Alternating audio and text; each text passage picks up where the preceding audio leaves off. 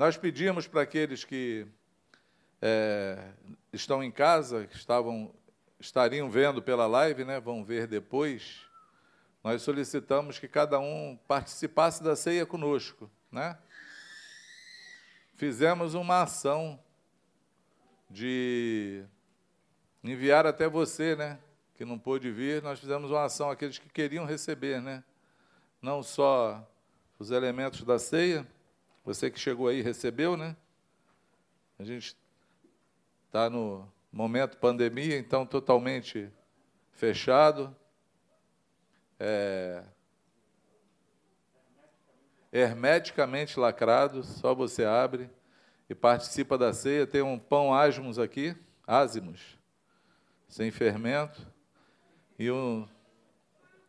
Um pão sem fermento é melhor, né? E um, vinho, e um vinho, não, um suco de uva do bom, porque se é para Jesus tem que ser do bom, né? Então é do bom para você participar. Você recebeu aí, né? Então nós vamos fazer hoje uma ceia totalmente é, diferente do nosso costume, vamos dizer assim, né? Nós temos o costume de compartilhar o cálice, compartilhar o pão, mas hoje, por conta da, das circunstâncias, e acho que bem propício aquilo que a gente quer falar aqui, você vai ter esse momento só com Deus, a sós. Você e o Senhor. Por quê? Porque a inspiração que nós temos para essa manhã é justamente te levar ao Senhor, é te fazer refletir sobre esse momento que é um memorial, é um memorial. E se é um memorial, nós temos que lembrar, né? Acredito que quando Jesus nos instruiu a fazer a ceia em memória dele, era para que nós nunca esquecêssemos do motivo de tudo. E de como foi que possibilitou, né? qual foi o gatilho ou qual foi o caminho que Deus fez para possibilitar a graça do Senhor chegar sobre a tua vida e sobre a minha vida. Amém? E aí eu separei um texto, eu vou, eu vou lê-lo e, e, vou colocando as reflexões que nós precisamos ter durante o caminho. Pode ser assim? Vamos fazer diferente. Vamos ver se eu consigo, né? Eu nunca, eu nunca fiz dessa forma, então vamos ver se eu consigo ser didático. Vamos ser didáticos. Quantos, quantos querem hoje receber do Senhor? Então eu quero te dar uma instrução. Fecha teus olhos, se você puder. Vamos pedir ao Senhor. Pai, nós estamos aqui em nome do Senhor Jesus. E, Senhor, nós queremos pedir a Ti. Na verdade, Senhor, é uma súplica nossa. Que a Tua palavra hoje abra os olhos espirituais do nosso coração. Que a Tua palavra, Senhor, ela entre no cerne da questão das nossas vidas que ela seja hoje um divisor, Deus, de pensamentos, um divisor, Senhor, de intenções, um divisor, Senhor, que abra o discernimento. Eu quero te pedir, Pai, que ninguém consiga se esquivar, fugir ou se esconder de um confronto contigo na manhã desse dia que o mistério que é Cristo seja revelado no abrir da nossa boca. E que, Senhor, tu tome esse lugar agora com a tua presença. Tu tome as nossas vidas agora com a tua presença.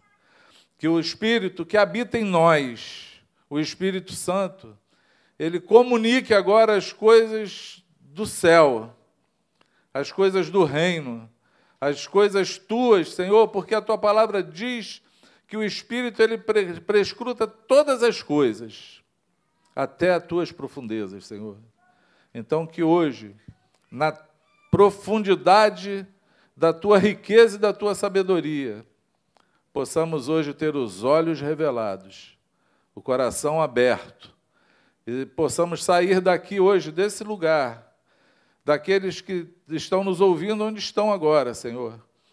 Possamos sair desse momento com uma nova visão, uma nova maneira de ver, com a restauração do primeiro amor dentro de nós, para que o teu sacrifício tenha valido a pena acerca das nossas vidas.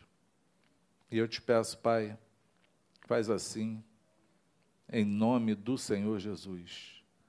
Quantos podem dizer amém? Amém? Seja assim. Oxi.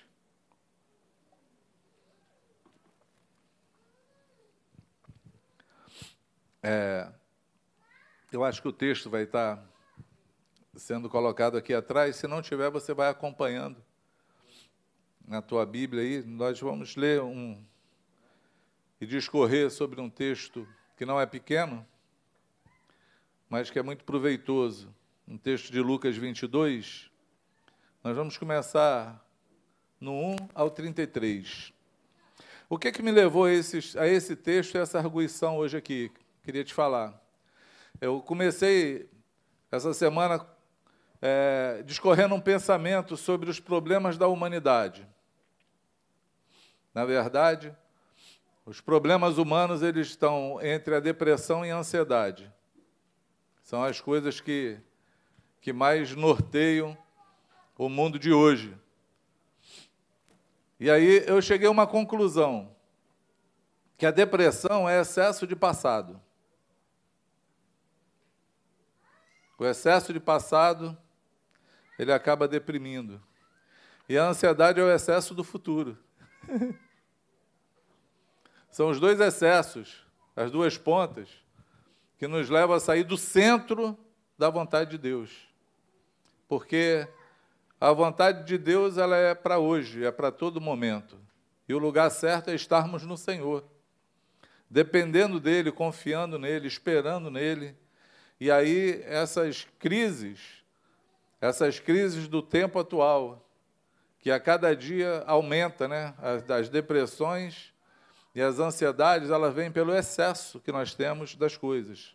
Quando nós saímos do centro da vontade, e aí esse foi o nosso último tema, né? Jesus, o centro de todas as coisas, e nós queremos ultrapassar esses limites, ou ficamos presos no passado, ou estamos ansiosos com o futuro. E aí, nosso modelo ele é sempre Jesus, né?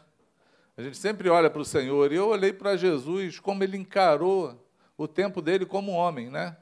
É sempre bom lembrar, amados, que Jesus, ele é um personagem histórico. Jesus existiu entre nós, é um homem. Paulo, quando fala não há, é, não há outro intermediador entre Deus e os homens, a não ser Jesus Cristo, homem. Ele coloca lá, homem. Por quê?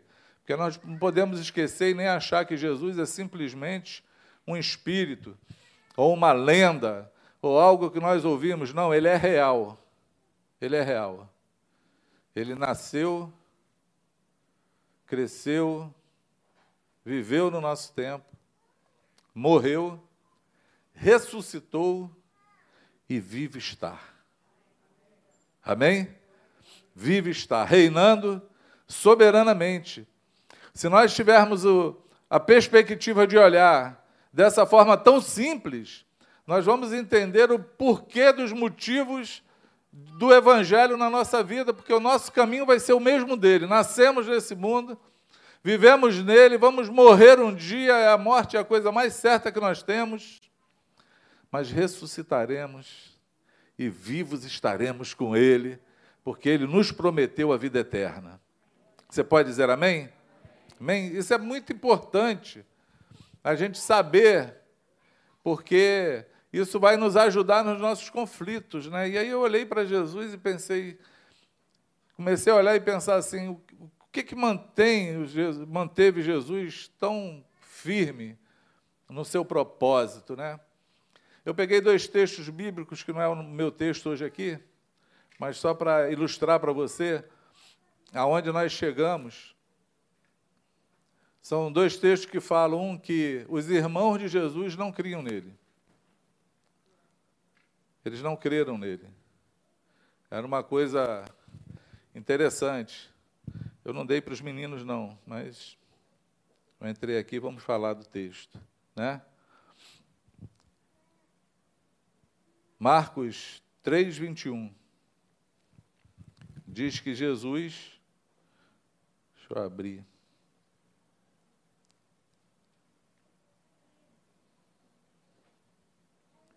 Eita.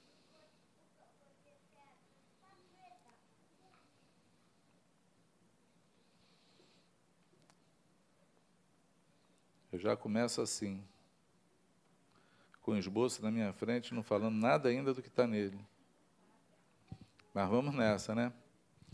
Marcos 3, 21 diz assim: Quando seus familiares ouviram falar disso, saíram para trazê-lo à força, pois diziam: Ele está fora de si. Tem uma tradução que diz: Ele estava, está louco. Que situação é essa? Jesus escolhe seus doze discípulos, anda, vem com eles, entra numa casa e aflui a multidão para aquela casa, e diz o texto que eles não tinham tempo nem para comer, tamanha a multidão que estava lá. E a família dele, quando ouviu isso, falou: ele está fora de si, vamos lá e vamos arrancá-lo para fora daquela casa, porque ele está louco, ele ficou maluco. 30 anos foi o tempo que Jesus começou o seu ministério. 30 anos. Ele conviveu com a sua família, com seus irmãos, com a sua mãe, que recebeu o anjo que falou que ele seria o Salvador, o remidor de Israel. Teve a experiência de ficar grávida sem ter um relacionamento sexual. Essa história foi contada durante 30 anos na casa deles. E no dia que Jesus inicia a sua jornada, a sua família diz que ele é louco, que ele está fora de si, que ele precisa ser tirado do que ele está fazendo. João 7, João 7, de 1 a 5, diz que estava na, na, começando uma festa, acho que era a festa da colheita dos tabernáculos, me recordo. E diz então que os irmãos de Jesus falaram para ele assim: Ué, vai para a festa com teus discípulos e faz os teus feitos lá na frente de todo mundo. Porque ninguém que queira ser famoso faz as, as coisas escondidas. Tem que fazer para todo mundo ver, para chegar logo à fama. E aí, no versículo 5, se eu não me engano, se o meu GPS estiver certo, diz assim: Porque os irmãos de Jesus não criam nele. Não criam nele. Então, Jesus conviveu com a incredulidade dos seus, com a oposição dos seus mais íntimos, mas nada tirou ele do seu foco, da sua caminhada, da sua certeza que Deus era com ele do chamado que ele tinha para realizar, nada impediu Jesus de fazer a vontade do Pai.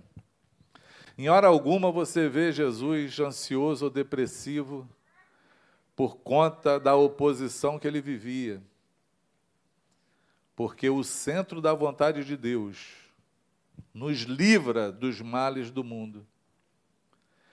O olhar para o Senhor e não para os homens nos faz caminhar em lugares altos, altaneiros e provar do Senhor.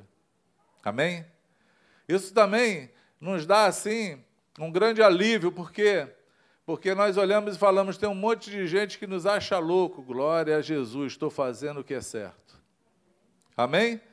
E tira a tristeza daqueles que estão assim, estou falando há tanto tempo com esse pessoal e ninguém se converte, ninguém muda, meus parentes estão tudo se perdendo, Senhor, o que é que está acontecendo? Isso não é problema seu, amado, o seu problema é viver para o Senhor, porque a obra quem faz é o Espírito Santo. Amém? Então seja livre, fique liberto. Fique liberto da depressão e da ansiedade, não anseie nada, deixa Deus fazer o trabalho dele. E você é apenas cooperador dele. ande com Ele, caminhe com Ele, tenha prazer nele, se satisfaça com Ele, viva para Ele. Esse, isso é o que nos livra desses males do nosso tempo atual. Amém? Então, vamos entrar no nosso assunto. E aí, Jesus, então, depois desse caminho todo, chega o dia de que ele vai precisar cumprir com o chamado dele, cabalmente. Chega o final de tudo, do seu ministério, da sua vida terrena, como homem. Chega o dia da maior provação, que é encarar a cruz. E ele sabia disso. E quando chega esse momento da vida de Jesus, muito pontual, nós precisamos olhar também para Jesus, para que nós possamos entender, observar e talvez sentir como foi esse momento. E no texto diz assim, Lucas 22, começando do versículo 1, diz: A festa dos pães sem fermentos. Eu estou lendo numa versão NVT também chamada de Páscoa, se aproximava. Os principais sacerdotes e mestres da lei tramavam uma forma de matar Jesus, mas tinham medo da reação do povo. Então Satanás entrou em Judas Iscariotes, um dos doze, e ele foi aos principais sacerdotes e aos capitões da guarda do templo para combinar a melhor maneira de lhes entregar Jesus. E eles ficaram muito satisfeitos e lhe prometeram dinheiro. Judas concordou e começou a procurar uma oportunidade de trair Jesus, para que o prendesse quando as multidões não estivessem por perto. Então, o começo da festa, o começo da Páscoa, o começo desse nosso tempo, da ceia, ele começa com Jesus tendo a consciência de que naquele momento ele está sendo vendido por dinheiro, traído.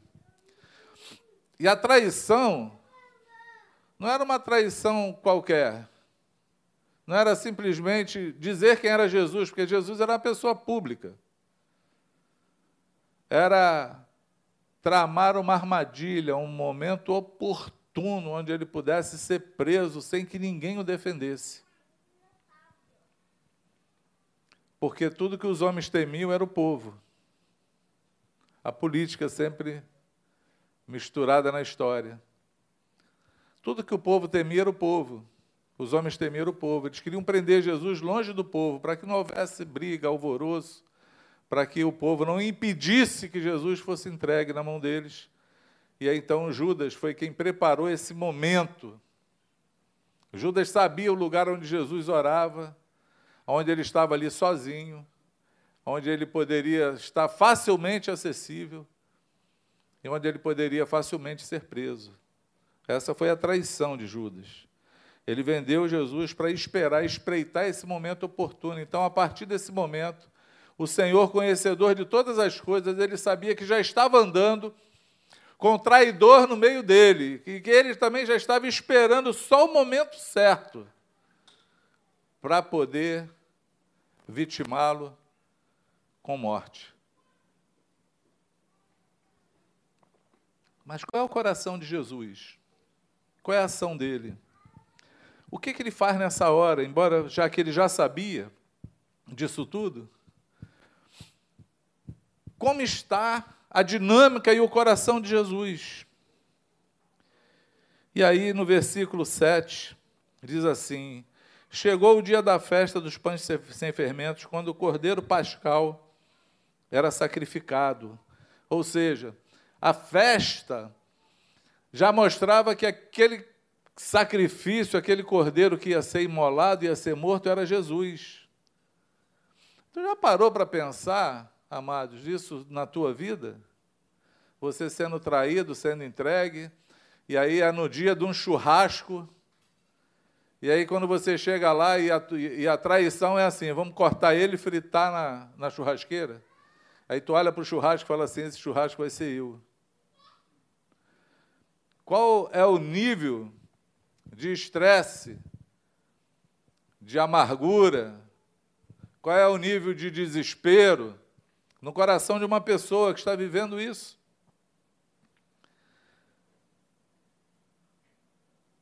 Versículo 8: Jesus mandou Pedro e João na frente e disse: Vão e prepare a refeição da Páscoa para que comamos juntos. O desespero de Jesus era esse assim: eu quero estar junto com meus amigos. Esse era o desespero dele. Eu quero estar em comunhão. Eu quero participar dessa festa, dessa Páscoa, anunciar para eles tudo o que vai acontecer. Eu não quero estar sozinho, triste. Você já parou que nos momentos de tristeza, parou para pensar nisso? Muita gente, a única coisa que procura é ficar sozinho. É me deixa. Quero estar só. Quero ficar com meus pensamentos. Quero curtir esse tempo de amargura. Amados, o nosso mestre não queria ficar sozinho. Ele queria comer junto com seus amigos. Ele queria conversar sobre aquele momento. Ele queria falar sobre a traição, ele queria falar sobre a crucificação, ele queria falar sobre o momento que Deus estava fazendo na vida dele.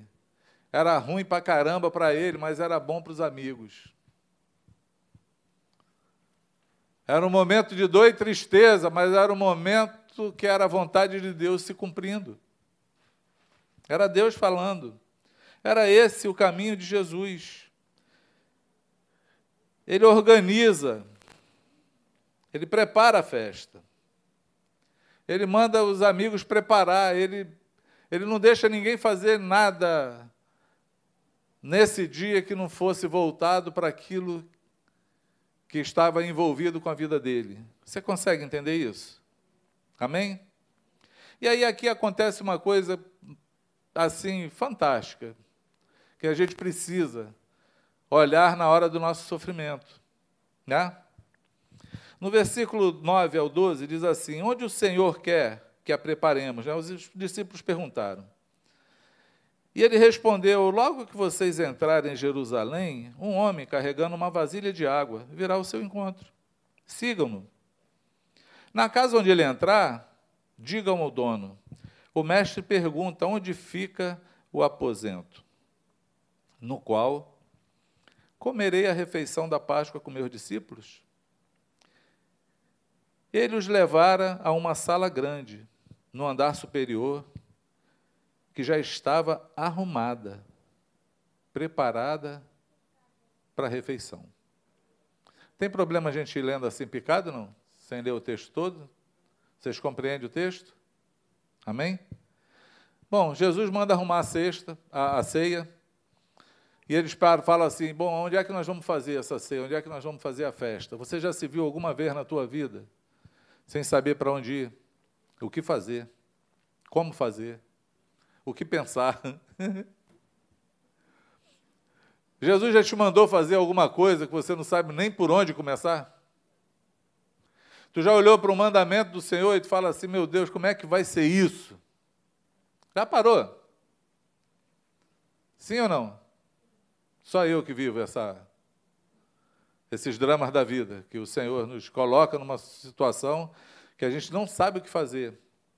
E aí Jesus fala assim para eles uma coisa muito simples, fala assim, vocês vão entrar lá na cidade, na aldeia, vocês vão encontrar um homem carregando um negócio d'água lá, uma bacia d'água, balde d'água. E aí quando você encontrar, segue ele.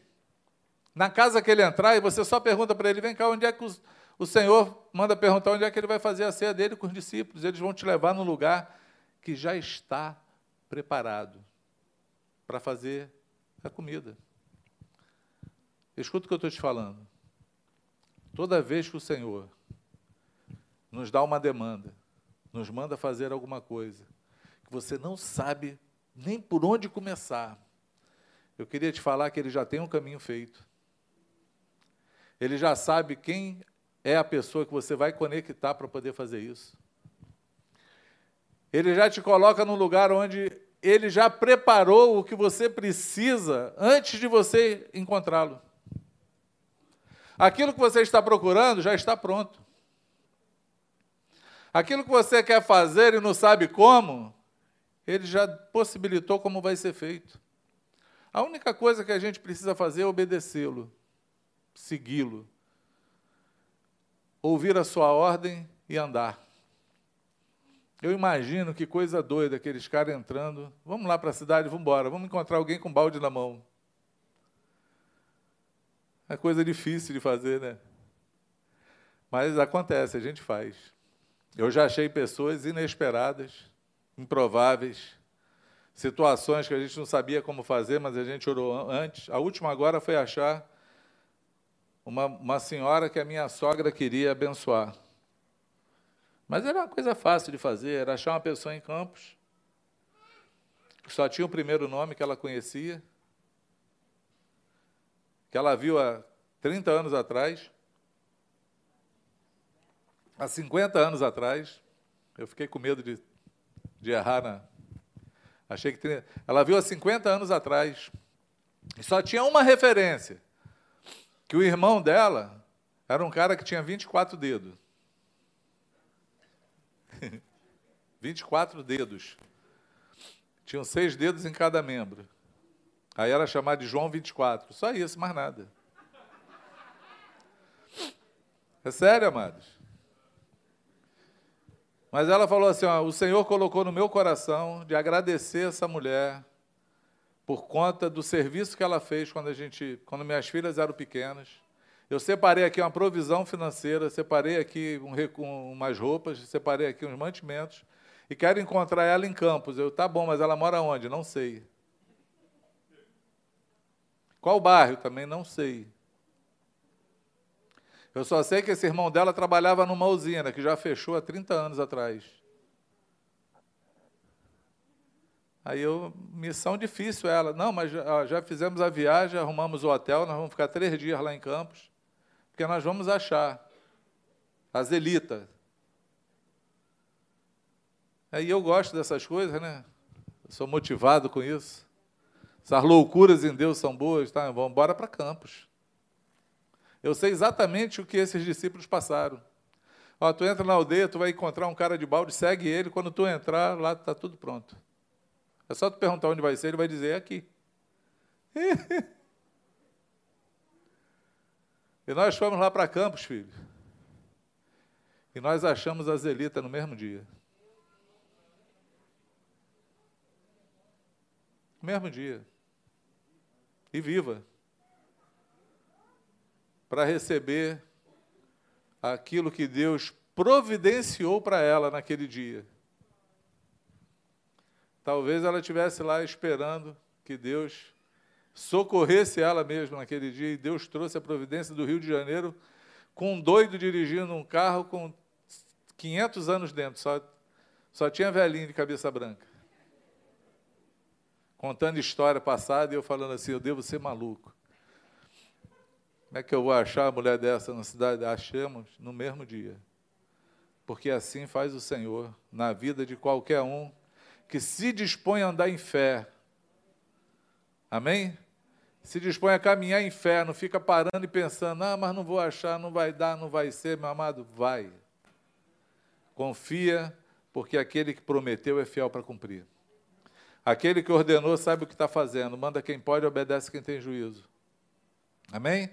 Se mova no Senhor. E os discípulos foram, né? E aí, quando Deus manda fazer aonde vai ser, ele já sabe. Como, ele também já tem o recurso, ele já provém.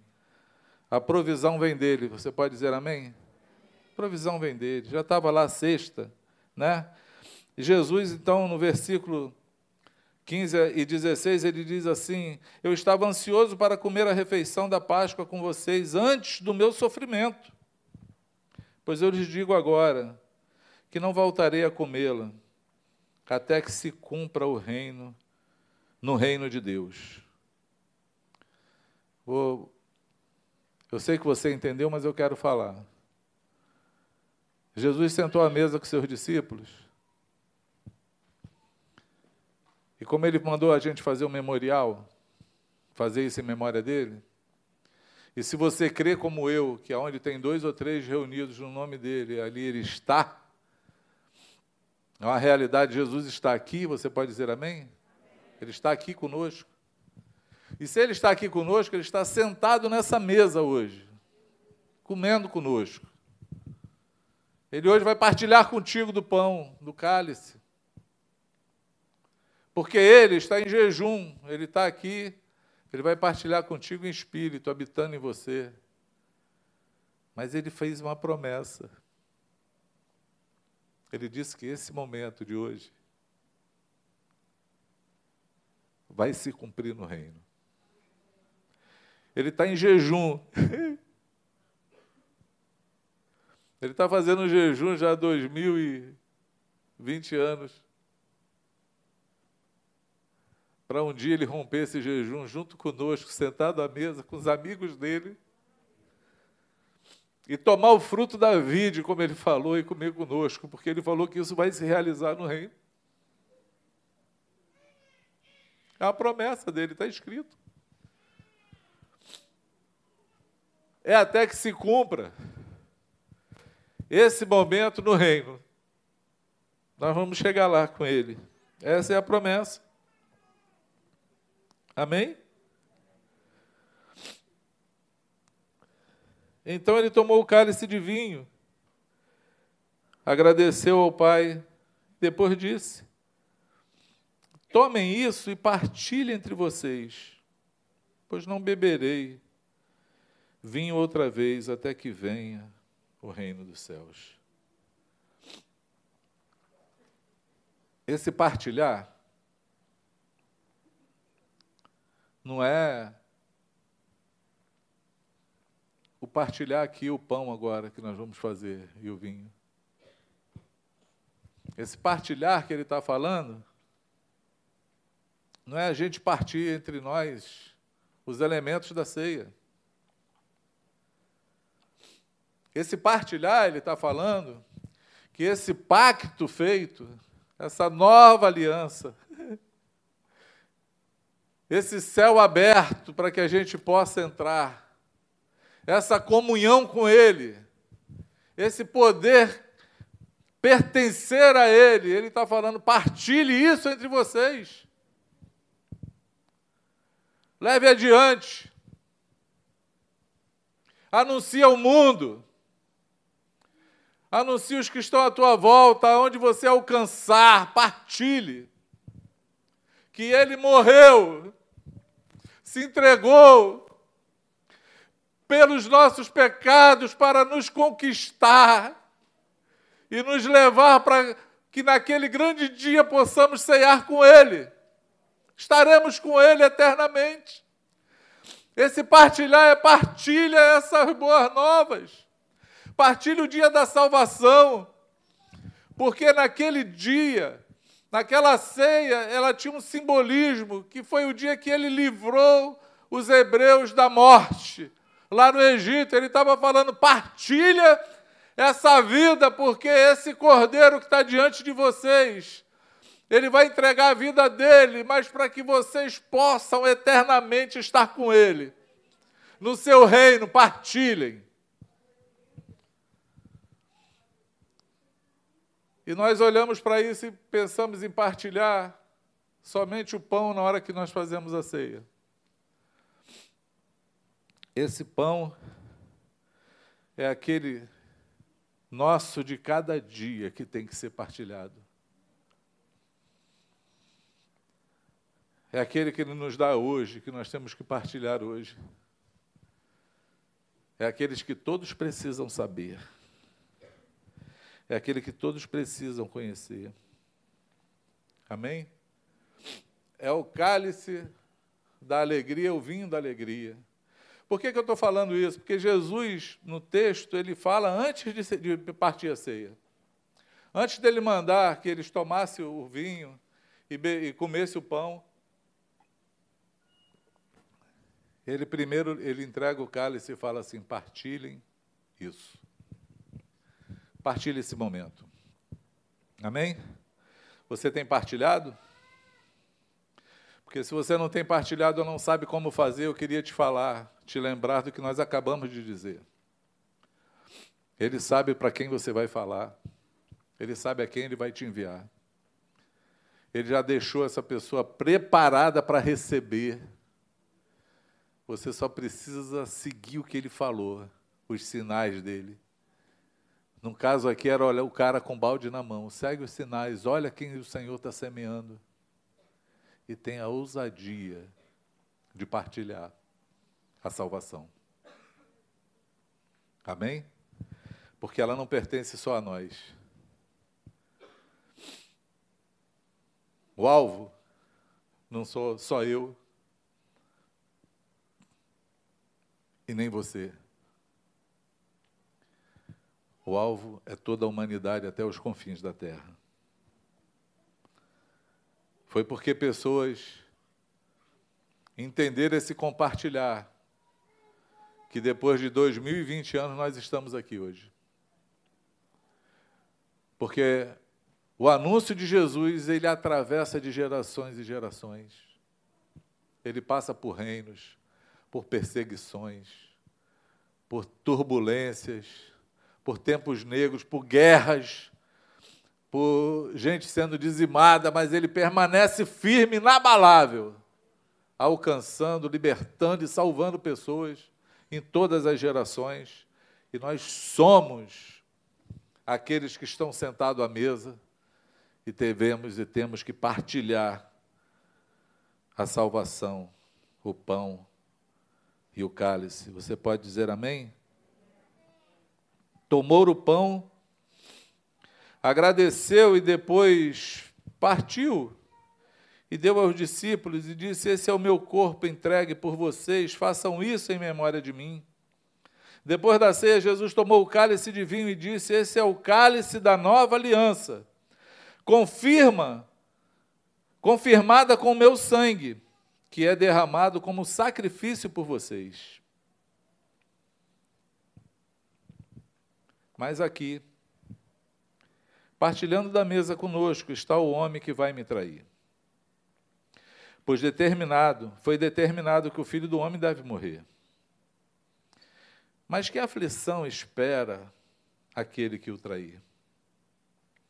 E os discípulos perguntavam uns aos outros qual deles faria uma coisa dessas.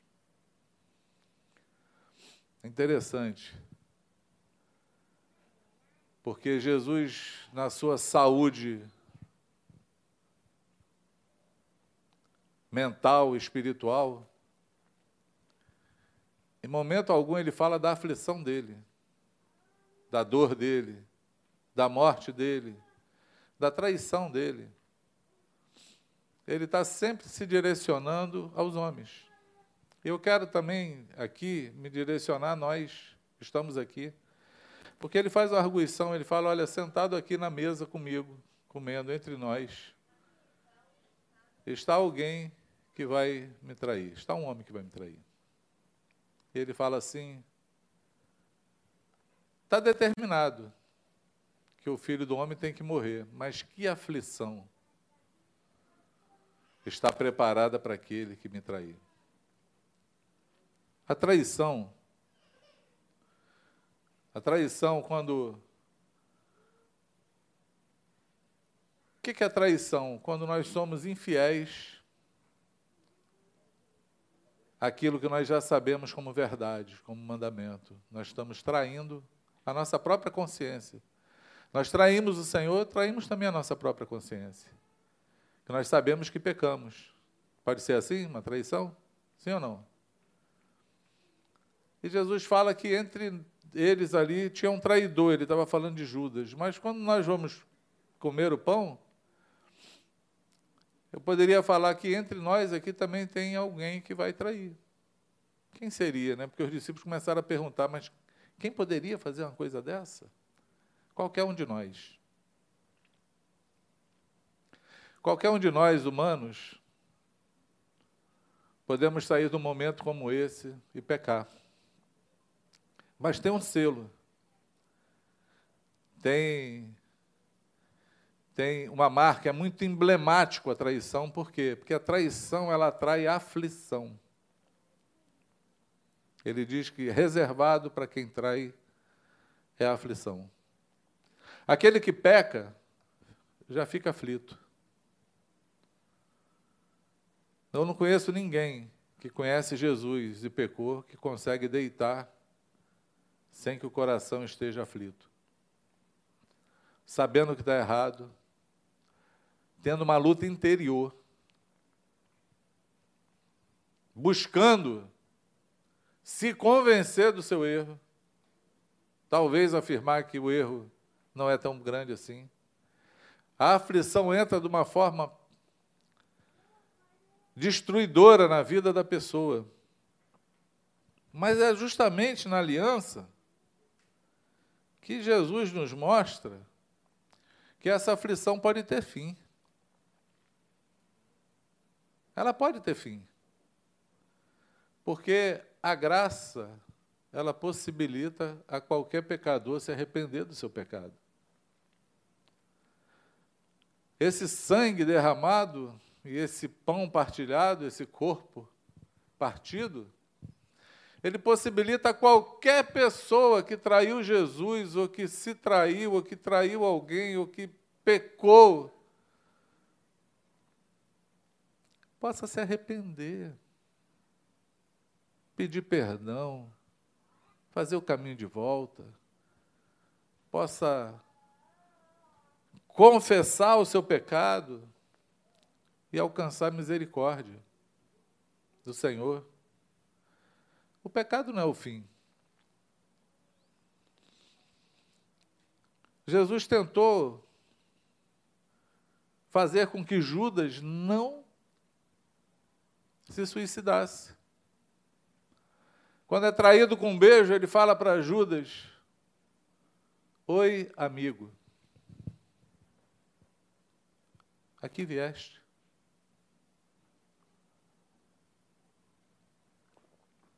É uma, uma palavra conflitante, porque Jesus ele não usou de deboche.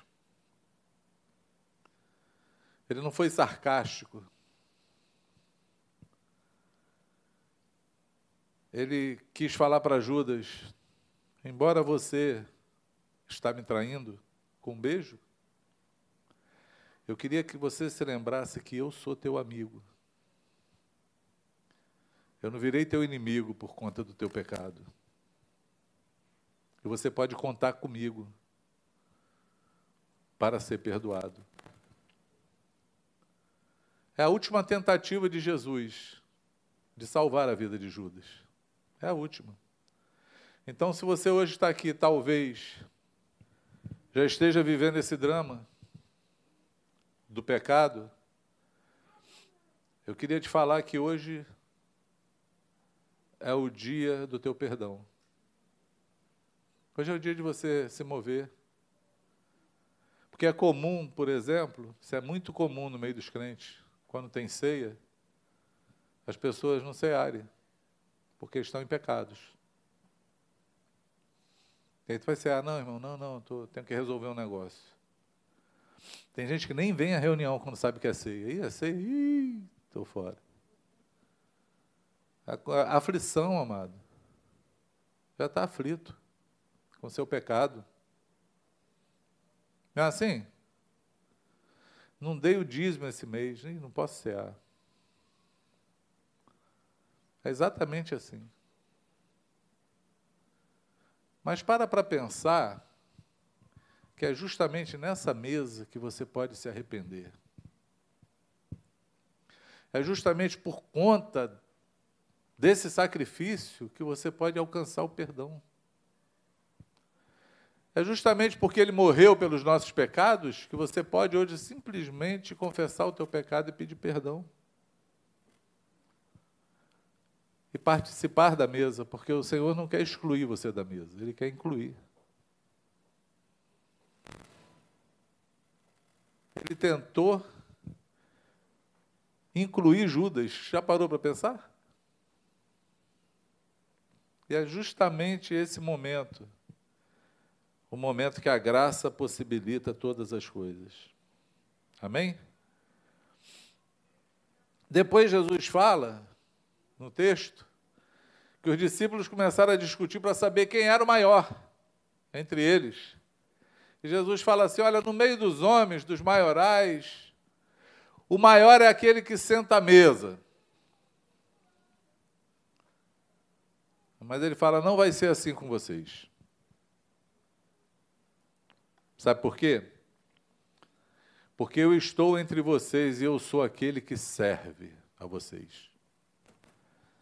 Ele está falando: maior é aqueles que servem. Aqueles que estão servindo vão ser maiores. Mas ele diz assim: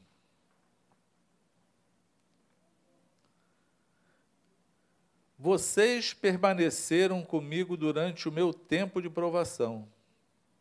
E assim como meu pai me concedeu um reino, eu agora lhes concedo o direito de comer e beber à minha mesa, em meu reino. Vocês se sentarão em tronos e julgarão as doze tribos de Israel. Olha que coisa fantástica, amados. Jesus está falando que se você for um servo, se você servir, como ele serviu. Ele está falando que se nós que estamos aqui não, ficamos, não ficássemos pensando quem vai ser o maior, e sim quem é quem serve mais, e aqueles que suportarem o tempo da aprovação, passarem pela aprovação, servindo a Ele, ele diz que nós não só vamos sentar na mesa para comer e beber com Ele, nós vamos sentar em tronos para julgar nações. Eu vou te dizer por quê, amados. Porque só tem capacidade de julgar qualquer coisa aqueles que experimentam na prática. É difícil demais você julgar e ensinar qualquer situação para qualquer pessoa que você não praticou ainda. É ruim. 32 anos de convertido. Já vi várias pessoas ensinando sobre criação de filhos. Quando não tem filho.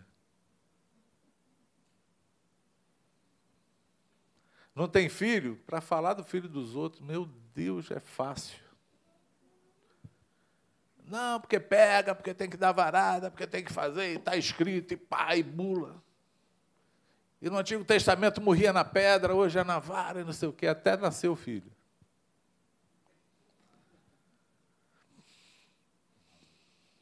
Eu tinha um irmão que ele era tão rigoroso para falar dessas coisas que ele fez uma vara com o nome do filho antes do filho nascer.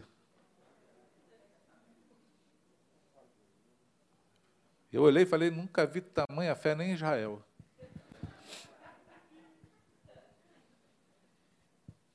Quando os filhos nasceram, ele viu, viu que não era assim. Viu que a academia que ele fez não serve para a prática que ele tem que ter. Porque cada pessoa é uma pessoa diferente, cada situação é uma situação diferente, cada motivo é um motivo diferente. Cada um tem uma essência diferente. E aí ele vai descobrindo que ao invés dele estar preso na letra, ele precisa e depende do Espírito Santo para tudo que ele faz, até para criar o filho.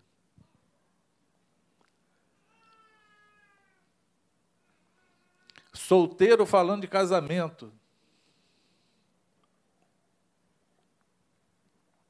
Fala que é uma maravilha até casar.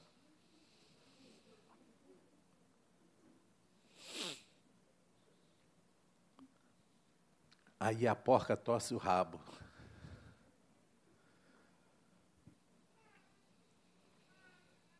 Porque aí tem que viver, se humilhar, perdoar, se adaptar, suportar, amar.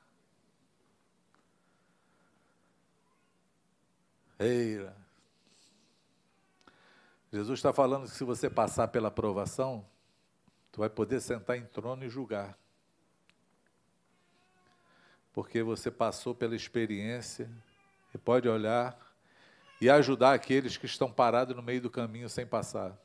Ó, faz assim, faz assim, faz assado. Isso aqui você poderia ter feito isso. De maneira fácil e com autoridade. Eu passei, tem como você passar, vem comigo. Quantos entendem? Maior é o que serve. Você pode dizer amém? Mas tem uma outra situação nesse momento da ceia. Oh, meu Deus. Vamos lá, 31 e 34. Então o Senhor disse: Simão, Simão, Satanás pediu para peneirar cada um de vocês como trigo. Contudo, supliquei em oração por você, Simão, para que a sua fé não vacile. Portanto, quando tivesse arrependido e voltado para mim, fortaleça seus irmãos. Pedro disse: Senhor, eu estou pronto a ir para a prisão e até a morrer ao seu lado. Jesus, porém, respondeu: Pedro, vou lhe dizer uma coisa. Hoje, antes que o galo cante, você me negará três vezes que me conhece. Que conversa difícil. Mas eu quero hoje. Que você entenda esse momento. Eu não quero que você passe por ele sem nenhum entendimento. Amém? Jesus olha para Pedro e fala assim: Satanás hoje me pediu para cirandar a vida de vocês, todos. Cirandar, ciranda é ou peneirar, né? Na verdade, ciranda é uma peneira grande. Usada antigamente, não sei se usa hoje, nas construções para você peneirar areia. Né? Você joga areia para tirar as impurezas. A provação, ela vem só por um motivo, para que nós sejamos provados. Amém? Deus envia provações para nós. Tentação nenhuma, provação ele envia. Mas o diabo envia tentações, ele ciranda a vida. Ele quer ver se você passa na peneira. Ele quer ver se você passa no oferecimento que ele te dá. e é justamente na hora da ceia que Jesus olha para Pedro e fala assim: Olha, eu tenho um pacto com vocês eu estou anunciando para vocês a graça, porém, presta atenção. O diabo pediu para peneirar vocês. Mas ele se refere a Simão, a Pedro. Eu não sei quantos Pedros tem aqui. Mas ele fala assim: Eu orei ao Pai. Eu não, eu não pedi para o Pai te livrar da ciranda, não, porque você vai ser cirandado. Você vai ser peneirado, você vai ser provado, tentado. Mas eu orei ao Pai para que a tua fé não desfaleça. Porque Jesus sabia que a fé de Pedro não era uma fé consistente. Era alguém que falava muito. Era alguém que se estribava no seu braço forte. Era alguém que confiava na carne e confiava mesmo na carne, Pedro, que foi ele que cortou a orelha lá do servo sumo sacerdote lá.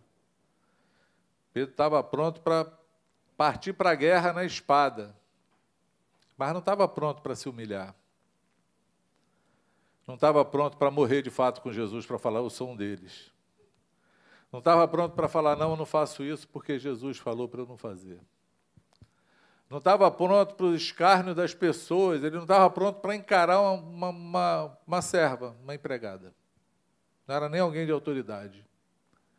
Ele não estava pronto ainda. Era uma fé sem consistência ainda. Jesus fala: Eu orei ao Pai para que a tua fé não desfaleça, porque eu já sei que você vai cair. A minha oração é que você não perca totalmente a fé. Porque eu li na, N, na NVT, tá? Quando você voltar para mim, mas se você ler na tua tradução, pode estar assim: quando você se converter, quando você retornar. Ele fala assim: confirma aí e ajuda teus irmãos. Que texto rico, amados. Que conversa boa de ouvir. Que conversa interessante. Que Jesus está falando assim: olha, eu conheço a tua fraqueza, eu sei que a tua fé é fraca, eu sei que você vai passar pela provação, eu sei que você vai errar, que você vai cair, mas eu quero te falar: mantenha a fagulha da fé em você, porque você vai retornar para mim. Quando você retornar para mim, eu confio no depósito que eu botei na tua vida. Eu confio no chamado que você recebeu, eu confio na liderança que você tem, e você vai ter que confirmar os teus irmãos. Você vai ser o cara mais forte que vai ter aqui para ajudar eles.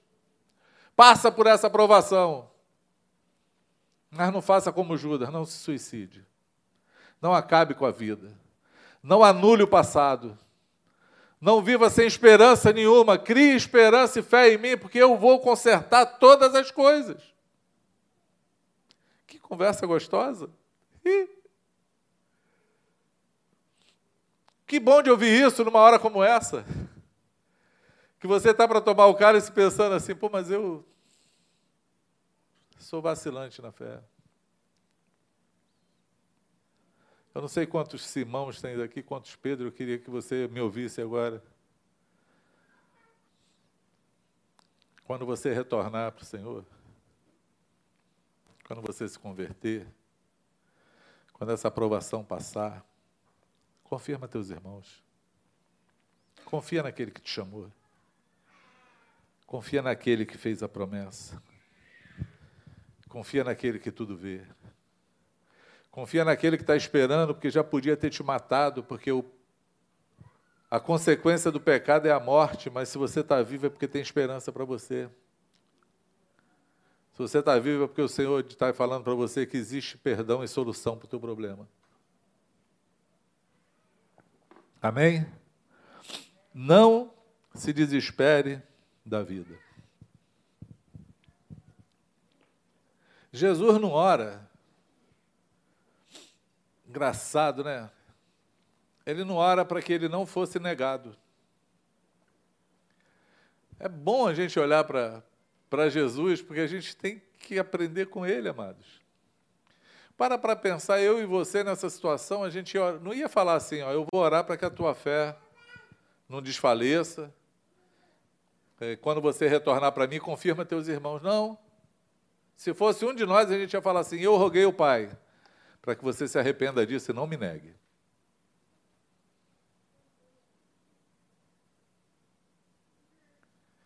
Nenhuma depressão, nenhuma ansiedade, nenhuma busca para si mesmo. O foco sempre o outro. O foco sempre fora dele. O alvo está sempre lá fora. Isso mostra superioridade. Isso mostra centralidade. Isso mostra uma vida fincada no propósito de Deus. Pode tudo passar, pode tudo acabar, pode todo mundo se levantar contra, eu estou servindo o Senhor. Sem quem tenho crido. Também sei que é poderoso para fazer infinitamente mais. Amém? Foco, foco, foco e fé. E aí, eu quero terminar esse tempo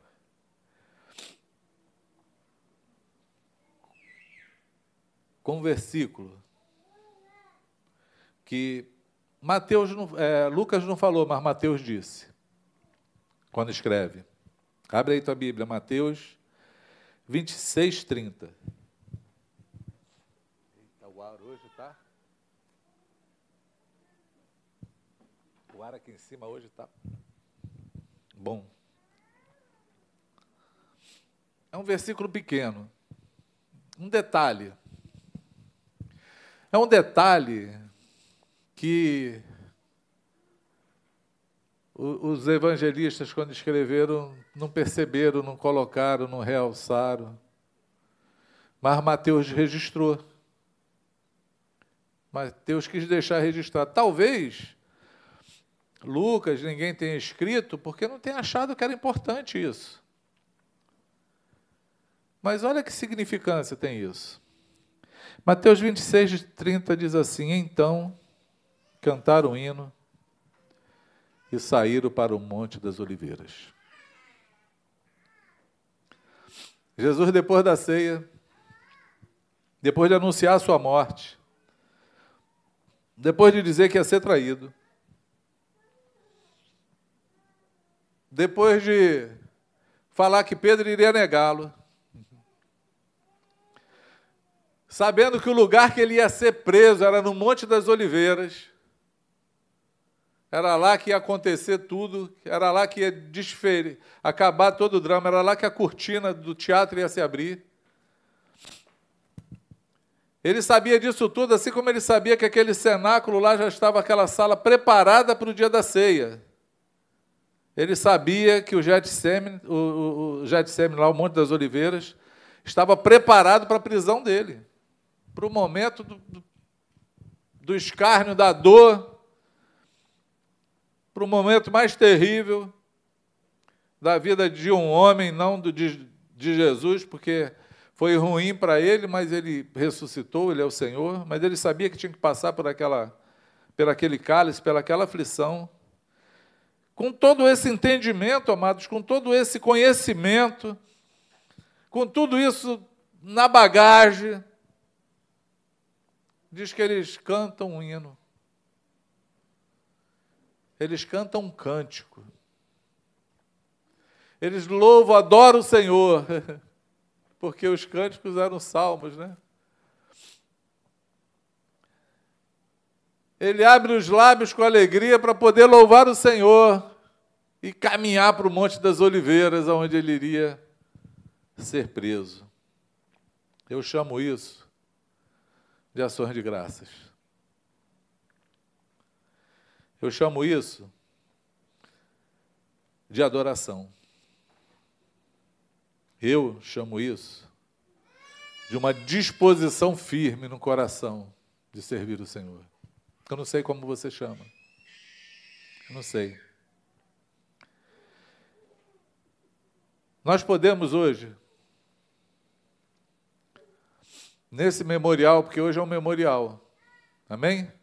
Nós vamos cear em memória daquele dia. Nós podemos hoje, nesse memorial, reafirmar nossa aliança com o Senhor. Eu não sei como é que está a tua aliança. Eu não sei como é que está a tua convicção. Eu não sei como está a tua decisão do teu coração. Porque as situações acontecem na nossa vida e parece que a gente esquece do pacto feito naquele dia. Que nós entregamos a vida na mão do Senhor e pedimos para Ele, para viver para Ele. Naquele dia que nós pedimos perdão dos nossos pecados e pedimos uma nova vida. Hoje é um dia que você pode reafirmar essa aliança. Você pode dizer amém? Nós podemos também hoje pedir ajuda. A gente pode falar hoje assim, Senhor, me ajuda, intercede por mim, ora por essa fé vacilante, para que ela se torne uma fé consistente. Nós podemos hoje? Nós podemos hoje também, com alegria, cantar um cântico. Eu pedi esse cântico hoje que nós cantamos, que eu achei ele propício demais para isso. Talvez, eu não sei qual foi o cântico que Jesus cantou com os discípulos, mas talvez tenha sido esse cântico de Abacuque. Talvez ele tenha saído daquela ceia falando assim: ainda que a figueira não floresça, ainda que não haja animar no campo, ainda que a oliveira minta, eu me alegrarei no Deus da minha salvação. Ainda que eu vá encarar essa morte, existe uma ressurreição depois dela. Ainda que eu vá trilhar um caminho difícil, de humilhação, existe exaltação do Senhor. Porque nenhum homem consegue humilhar ninguém ao nível do que Deus possa exaltá-lo. Ele faz o homem sair do monturo e sentar no meio de príncipes. Talvez a certeza do coração de Jesus na hora que ele cantou aquele cântico, tenha que ser a certeza do nosso coração hoje, na hora de partilhar uma ceia. Falando, Senhor, esse ano tem sido um ano difícil. Nós não sabemos o que, que vem no ano que vem. Se vai ser mais difícil que esse. Se tudo isso vai acabar. A gente não sabe. A gente não sabe nem se vai chegar ao final do ano vivo. A gente não sabe, a gente não conhece. Tudo está na mão dele. Mas a gente pode manter a, a, certeza e a firmeza do nosso coração de falar: até aqui nos ajudou o Senhor. E mesmo que as coisas fiquem mais difíceis, eu me alegrarei no Deus da minha salvação. Ainda que as notícias e a minha visão seja tudo ruim, eu me alegrarei no Deus da minha salvação. Nada importa do que aconteça, eu me alegrarei no Deus da minha salvação. Porque a nossa esperança não está nessa terra, a nossa esperança está sentar com Ele à mesa, no seu reino, na sua glória. E Ele falou que o dia estará conosco, bebendo esse, esse suco de uva, esse vinho, comendo do pão, repartindo conosco, nós vamos vê-lo face a face. E estaremos com Ele, junto com Ele, essa é a promessa dele. Nada nessa terra vai nos tirar o direito de estarmos com Ele. Nada que nos façam, nada que aconteça, vai roubar a alegria que Ele colocou dentro do nosso coração. Não tem trama na terra que vai roubar de nós o Espírito que habita em nós. Não tem nada que quebre essa aliança feita eterna conosco. Porque ela é eterna, ela é espiritual. E não é uma aliança, amados, com nada que perece. É uma aliança com o Senhor do universo, com o Criador de todas as coisas, aquele que domina e reina sobre todas as nações. Aquele que criou o mundo e tudo que nele há. Essa aliança é com Ele. Então nada pode nos abalar, nada pode nos deter, nada pode nos impedir de viver uma vida plena com Ele. Você pode dizer amém? Nós podemos então repartir essa ceia hoje. Eu queria que você fizesse isso com esse entendimento. Eu fiz questão de ler todo esse texto, para que a gente entendesse que isso aqui não é só um dia de simbolismo que a gente vai curtir uma ceia para ir embora para casa e falar assim: ah, legal, teve ceia hoje. Não. Eu quero que isso marque a tua vida hoje. Eu quero que você fale com o Senhor, Senhor, eu estou reafirmando o meu pacto contigo. Eu estou reafirmando a minha fé. Eu estou declarando aqui que eu sou um contigo, Senhor, e pode vir o que vier. Nada vai roubar a tua alegria do meu coração. Amém? Se eu fraquejar, eu sei que tu vai interceder por mim, para que eu retorne para ti. E eu vou cumprir com o chamado que tu fez a mim. A minha vida está nas tuas mãos. Amém? Se o Senhor te trouxer a consciência hoje que você precisa restaurar, pedir perdão, perdoar, sai daqui hoje imbuído disso. Fala, Senhor, por tua causa, por esse pacto, eu posso caminhar no caminho de restauração da minha vida. Amém? Se os teus sonhos foram roubados no caminho os teus planos? Você pode falar assim: Senhor, tu és o Deus que realiza os sonhos. Continuo confiando em ti.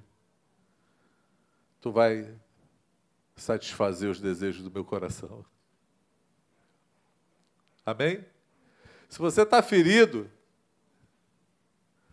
porque alguém te feriu, e as feridas que são feitas em nós, as que doem mais, são as que estão mais perto.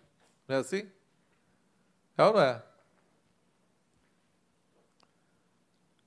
Se algum amigo que senta à mesa contigo te feriu, você pode olhar e falar como Jesus hoje: Oi, amigo. Conta comigo. Eu tenho em mim algo que pode fazer com que você vive e não queira morrer. Conta comigo. Mesmo apunhalado pelas costas, nós podemos manter a nossa essência. Porque a nossa vida não é dar retorno ao mal que nos faz. Jesus falou: não se deixe vencer pelo mal, mas vença o mal com o bem. Se ele falou isso, ele viveu isso. Ele pôde olhar para Judas e falar: Oi, amigo, aqui vieste? Entende o que eu falo? Amém? Tomai, comei todos vós. Esse é o meu corpo, que é partido por vós. Tomai e bebei todos vós. Esse é o meu cálice, é o cálice da nova aliança. É o meu sangue derramado por vós. Foi assim que ele falou. Então eu quero que nesse momento você faça isso aí onde você está. Faça a tua ceia com Jesus. Você está à mesa com ele? Senta à mesa com ele. A gente vai deixar a música aqui de fundo. Eu pedi para tocar no som ambiente, para que até os músicos possam ceiar hoje com Jesus participar desse momento. Ao invés de estar servindo aqui, está servindo o Senhor na mesa. Pode ser assim? Amém? Vamos lá?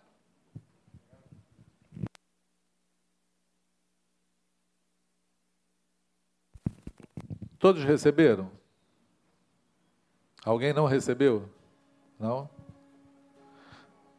Se você que está em casa quiser, a gente envia para você, tá?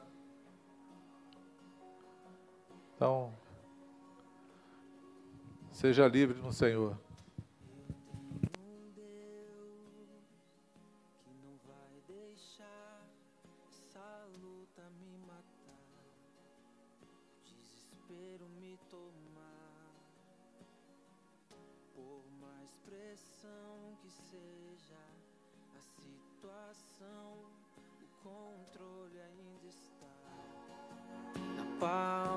De suas mãos. Eu tenho um Deus que não vai deixar essa luta me matar, o desespero me tomar. Por mais pressão que seja a situação, o controle ainda está palma de suas mãos. O choro dura uma noite, mas a alegria ela vem pela manhã. Eu creio, eu creio. O choro dura uma noite, mas a alegria ela vem pela manhã. Eu creio, eu creio.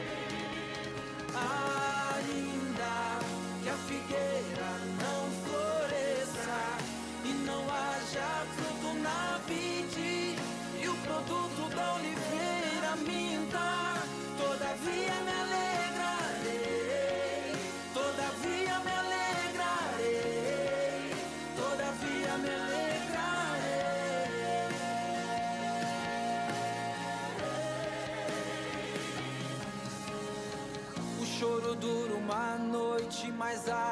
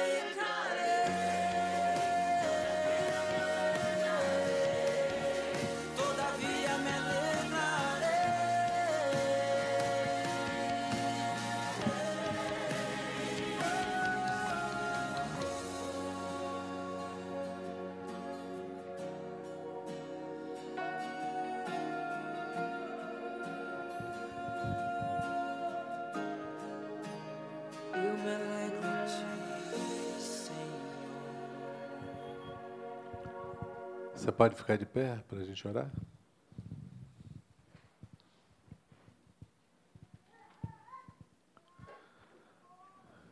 Pai, eu quero te agradecer por esse tempo. Eu quero te agradecer porque, como disse aqui, Senhor,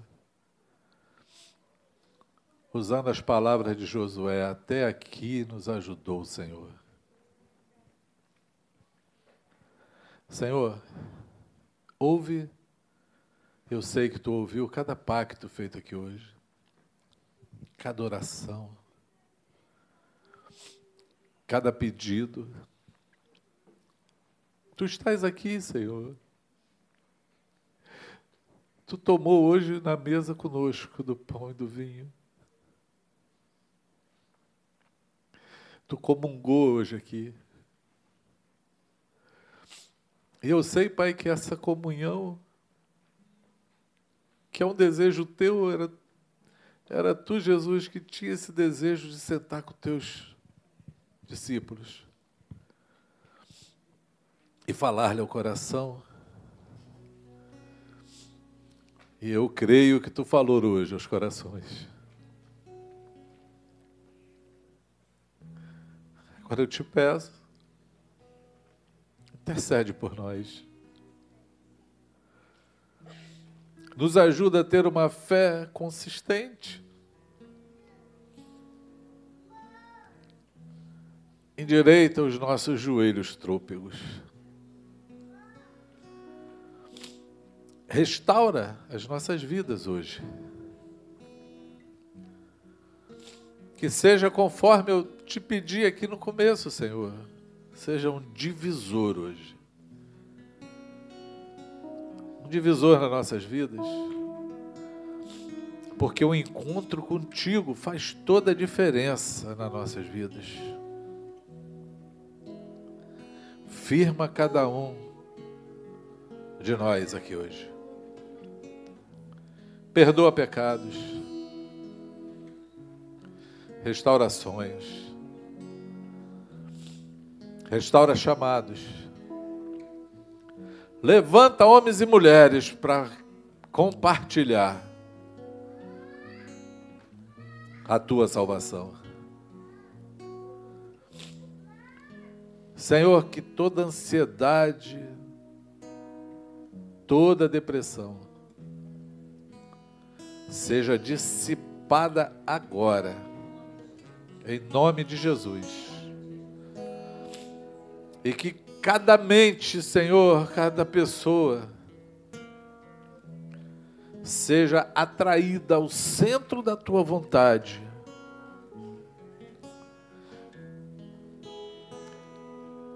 E que encontre a liberdade no teu espírito. Encontre a direção, o caminho certo e o fortalecimento no espírito, porque tu não nos dá espírito de covardia, nem de temor. Tu nos dá um espírito inabalável. Haja fortalecimento hoje. Em nome de Jesus. Receba do Senhor a graça de permanecer e de prevalecer. Em nome de Jesus Cristo, Senhor. Quantos podem dizer amém? Seja assim.